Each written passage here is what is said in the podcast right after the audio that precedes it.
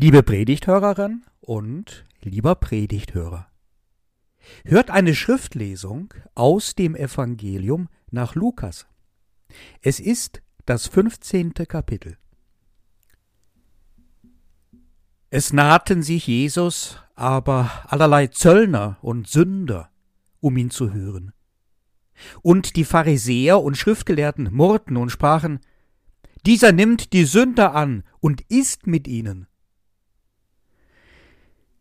Jesus sagte aber zu ihnen dies Gleichnis und sprach, Welcher Mensch ist unter euch, der hundert Schafe hat, und, wenn er eines von ihnen verliert, nicht die neunundneunzig in der Wüste lässt und geht dem Verlorenen nach, bis er es findet. Und wenn er es gefunden hat, so legt er sich's auf die Schultern voller Freude, und wenn er heimkommt, ruft er seine Freunde und Nachbarn und spricht zu ihnen Freut euch mit mir, denn ich habe mein Schaf gefunden, das verloren war. Ich sage euch, so wird auch Freude im Himmel sein über einen Sünder, der Buße tut, mehr als über neunundneunzig Gerechte, die der Buße nicht bedürfen. Oder welche Frau, die zehn Silbergroschen hat und einen davon verliert. Zündet nicht ein Licht an und kehrt das Haus und sucht mit Fleiß, bis sie ihn findet. Und wenn sie ihn gefunden hat, ruft sie ihre Freundinnen und Nachbarinnen und spricht Freut euch mit mir, denn ich habe meinen Silbergroschen gefunden, den ich verloren hatte so sage ich euch, wird Freude sein vor den Engeln Gottes über einen Sünder, der Buße tut.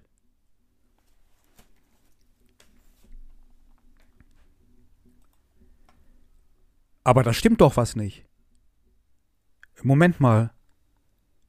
Das Schäfchen kehrt doch gar nicht um. Und der Silbergroschen kann gar nicht umkehren. Die beiden tun überhaupt keine Buße. Die laufen oder rollen einfach nur weg. Und diese Freude im Himmelreich über einen Sünder, der Buße tut, das kommt mir schon sehr bekannt vor, aber ich kenne es aus einem anderen Zusammenhang. Und wenn man Theologie studiert, lernt man, dass die Evangelisten redaktionell gearbeitet haben und einzelne wichtige Aussagen von Jesus in neue Zusammenhänge fügten und nachher haben die einen neuen Brei zusammengerührt, der nicht bekömmlich ist. Langsam, langsam, Herr Pfarrer.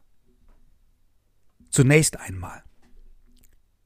Die Gleichnisse von Jesus sind klasse spitzenmäßig. Mega, würde Dieter Bohlen sagen. Die Gleichnisse von Jesus sind ganz nah dran am Reich Gottes. Denn sie bringen etwas von dem zum Ausdruck, von dem Reich Gottes selbst. Und wenn wir die Gleichnisse von Jesus verstehen, dann sind wir selbst schon geistlich dem Reich Gottes ganz nah. Raffiniert hat er das gemacht, der Jesus. Seine Theologie hat er eingekleidet in so niedliche, absolut einfache Bildergeschichten, nicht in eine schwer verständliche, dogmatische Ausführung. Bildergeschichten, die es aber in sich haben eine Reich Gottes Dynamik entfalten. Etwas in kleinen Dosen von dem, was Gott uns schenkt und was er von uns fordert. Etwas von dem, wie unser Leben verlaufen könnte, wenn es etwas anders verliefe, etwas mehr am Reich Gottes entlang. Also, wenn ich mich entscheiden müsste, was mir an der ganzen Bibel das Wichtigste ist, und ich dies mitnehmen dürfte auf eine einsame Insel, klaro, das wären die Gleichnisse von Jesus aus Nazareth für mich. Und die würde ich auch immer wieder lesen. Denn das habe ich gelernt. Man kann die Bibel nie auslesen. Und wenn wir einen biblischen Text immer und immer wieder neu lesen und erfassen, dann verändert er sich, wie wir uns verändern und entwickelt erst seine Blüte, seinen Duft, sein Aroma und seine Farben. Schauen wir also einmal wieder ganz genau hin. Die Bilder der Gleichnisse setzen sich aus dem zusammen, was Jesus beinahe jeden Tag vor Augen hatte. Es gab damals viele Tierherden in Galiläa.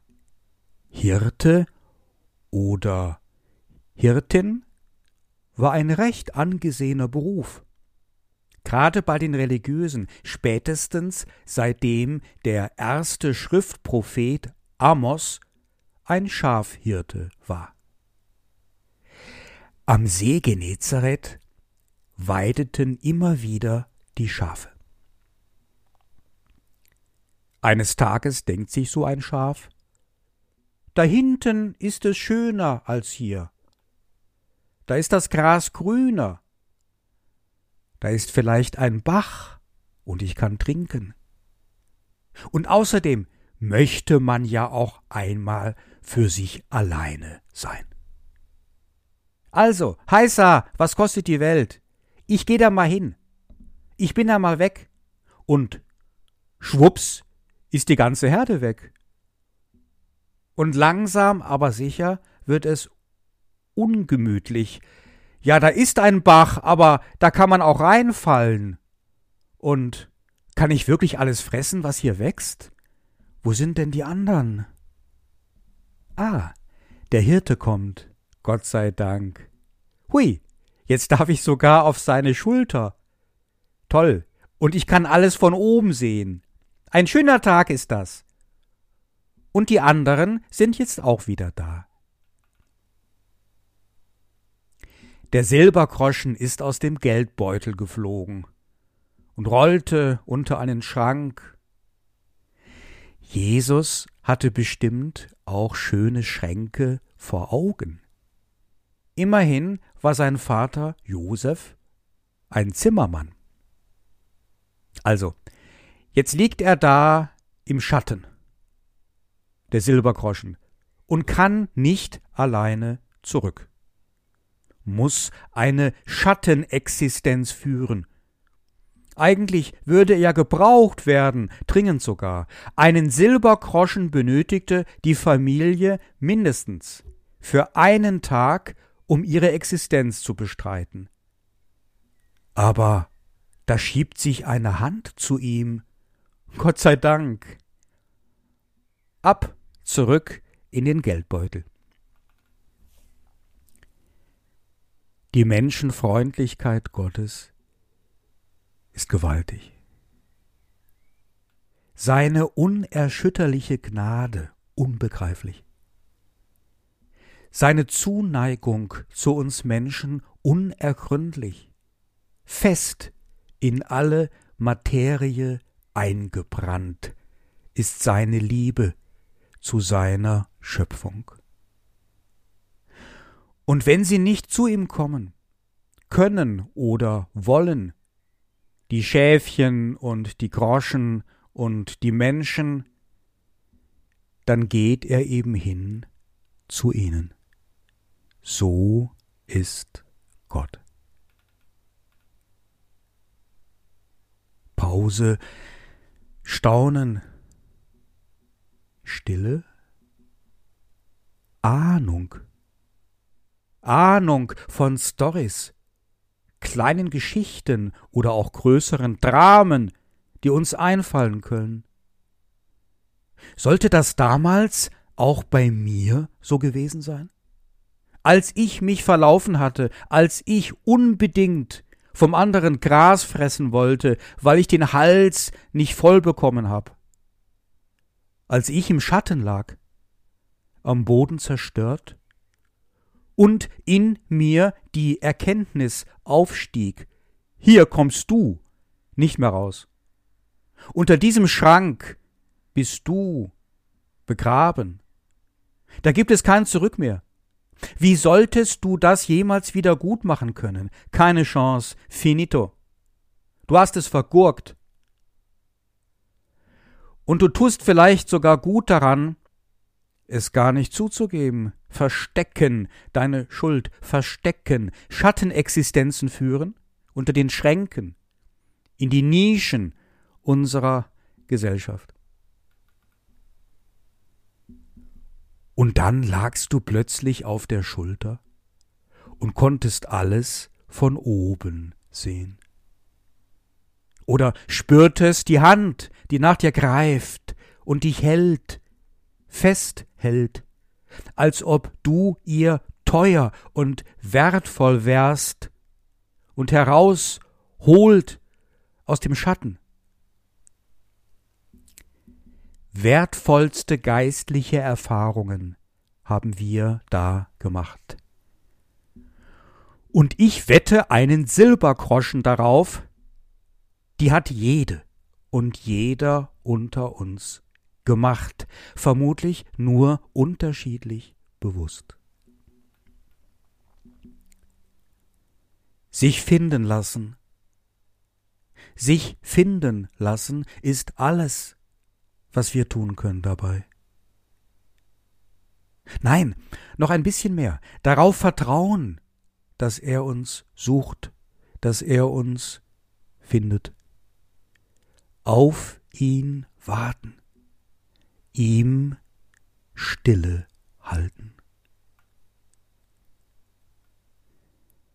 Von dieser geistlichen Erfahrung der nachgehenden Liebe Gottes sind wir alle geprägt, mehr oder weniger. Unsere Kultur ist davon geprägt, unsere Kunst und Wissenschaft sind davon geprägt. Unsere Rechtsprechung ist davon geprägt. Unsere Lebensgewohnheiten sind davon geprägt. Gott liebt mich. Gott liebt mich doch. Ja, das ist wohl so. Zurzeit wird in der Kirche die Klage laut, der Gottesdienstbesuch am Sonntagvormittag würde erheblich nachlassen. Ja, tatsächlich lässt der Gottesdienst Besuch nach. Das weiß heutzutage fast ein jedes Kind. Aber lasst mich das einmal auf das heutige Gleichnis von Jesus beziehen. Der Sonntagvormittag ist für viele Familien so etwas wie eine heilige Zeit. Da kann man mal gemeinsam lange und ausgiebig frühstücken, mit den neuesten Geschichten, miteinander lachen und, wenn es denn sein muss, auch mal miteinander weinen. Und wenn Gott ein Schäfchen findet und sogar einen Groschen unterm Schrank, sollte er dann nicht auch gegenwärtig sein in den Familien, am Frühstückstisch am Sonntagvormittag? Jemand findet das so schön mit der Ruhe am Sonntagvormittag und geht dann gerne los, macht seinen heiligen Spaziergang. Die stille Straßen locken. Morgens durch das Dorf gehen, weiter in den Wald, ein Stück in Gottes Garten.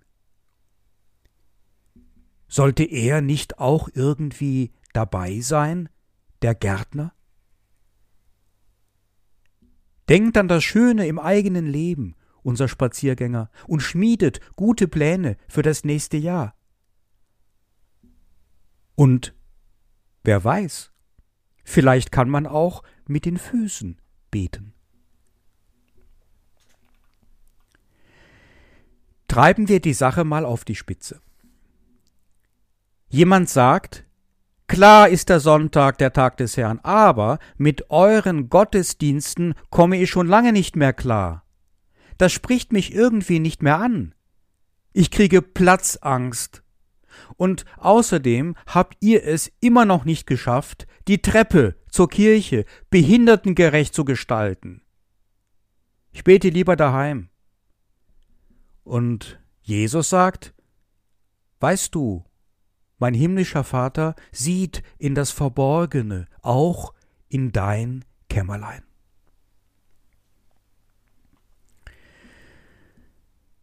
So, liebe Leute, und jetzt ist uns hoffentlich klar, dass wir ein Problem haben.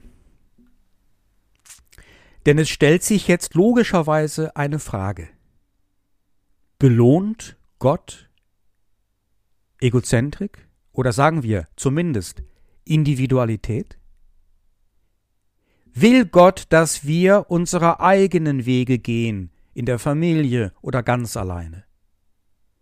Gefällt Gott unser Zeitalter der Egozentrik und hat er es schon selbst längst aufgegeben, von den Menschen auch nur ein Quäntchen an Moral zu fordern?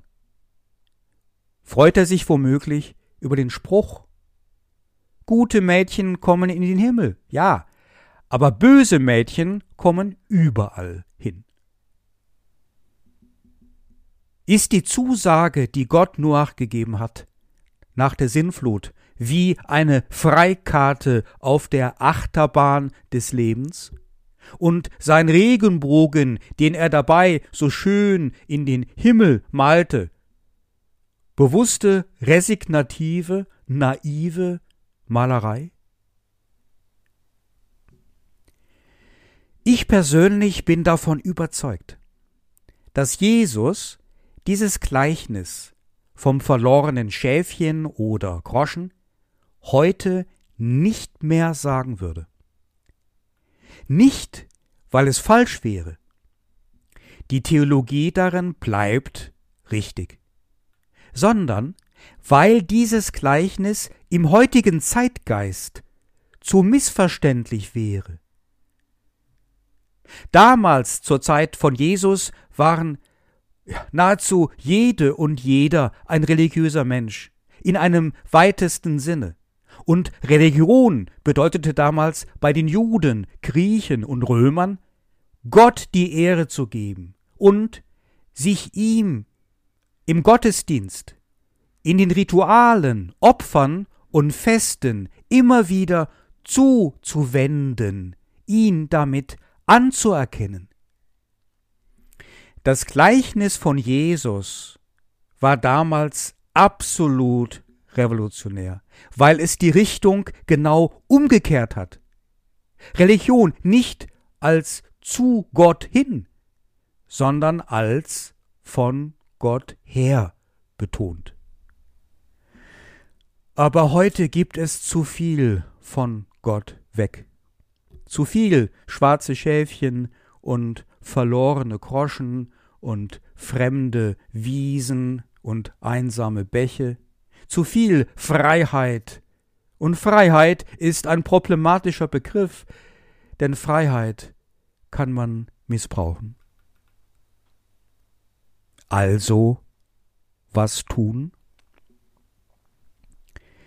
Ich habe es niemals, wirklich tatsächlich niemals erlebt, in meiner Zeit als Prediger, dass Spannungen in einem biblischen Text nicht zu etwas Nutze sind und es Lösungsmöglichkeiten im Text, im Wort Gottes selber gibt. Ich mache mal einen Vorschlag. Ich bin mir nicht ganz sicher, aber mir fällt etwas auf. Etwas, was man vielleicht gerne übersieht im heutigen Zeitgeist. Das Ziel des Handelns Gottes am Menschen ist nicht die Beziehung zwischen Gott und dem Menschen in diesen beiden Gleichnissen. Für das Schäfchen ist die Schulter und für den Groschen die Hand nur ein eher kurzer Moment in ihrer Existenz. Das Ziel aber ist die Rückkehr in die Herde oder in den Geldbeutel. Gott fügt zusammen, was verloren war. Er will die Gemeinschaft. Seine Liebe verursacht die Gemeinschaft, womöglich eine Gemeinschaft, die nicht von dieser Welt ist, aber in dieser Welt bestehen kann. Er setzt zusammen zu einem Gebilde, was in der Gemeinschaft miteinander eine besondere Konstituierung besitzt. Gott selbst will den Menschen, aber er beendet einen schädlichen und egozentrischen Eigensinn und Egoismus. Gott will nicht, dass der Mensch alleine ist. Das ist nicht gut, hebräisch lo tov. Wir haben in diesen Monaten und Jahren mit drei schwerwiegenden Problemen zu tun. Wir alle, ob wir das wollen oder nicht. Die Klimakrise, die Corona-Pandemie und der Ukraine-Krieg. Dabei zeigt sich immer deutlicher das eine. Wir werden diese Probleme nur gemeinsam lösen können und ich meine wirklich gemeinsam, global gemeinsam in einer Verständigung der Menschen und der Völker miteinander. Wir halten geradezu Ausschau in diesen Monaten nach dem Verbindenden, Einigenden, Gemeinsamen. Vielleicht behelfen uns diese Probleme sogar, die Egozentrik zu überwinden, behelfen zu einer Renaissance des Gemeinschaftsgefühls, ermutigen zu einem Dienst an der Gemeinschaft mit all unseren Fehlern und Schwächen, aber auch mit Gottes Hilfe. Mit Hand und Schulter für die Beuteltiere. Und der Frieden Gottes, welcher höher ist als alle menschliche Vernunft. Er bewahrt unsere Herzen und Sinne in Jesus Christus. Amen.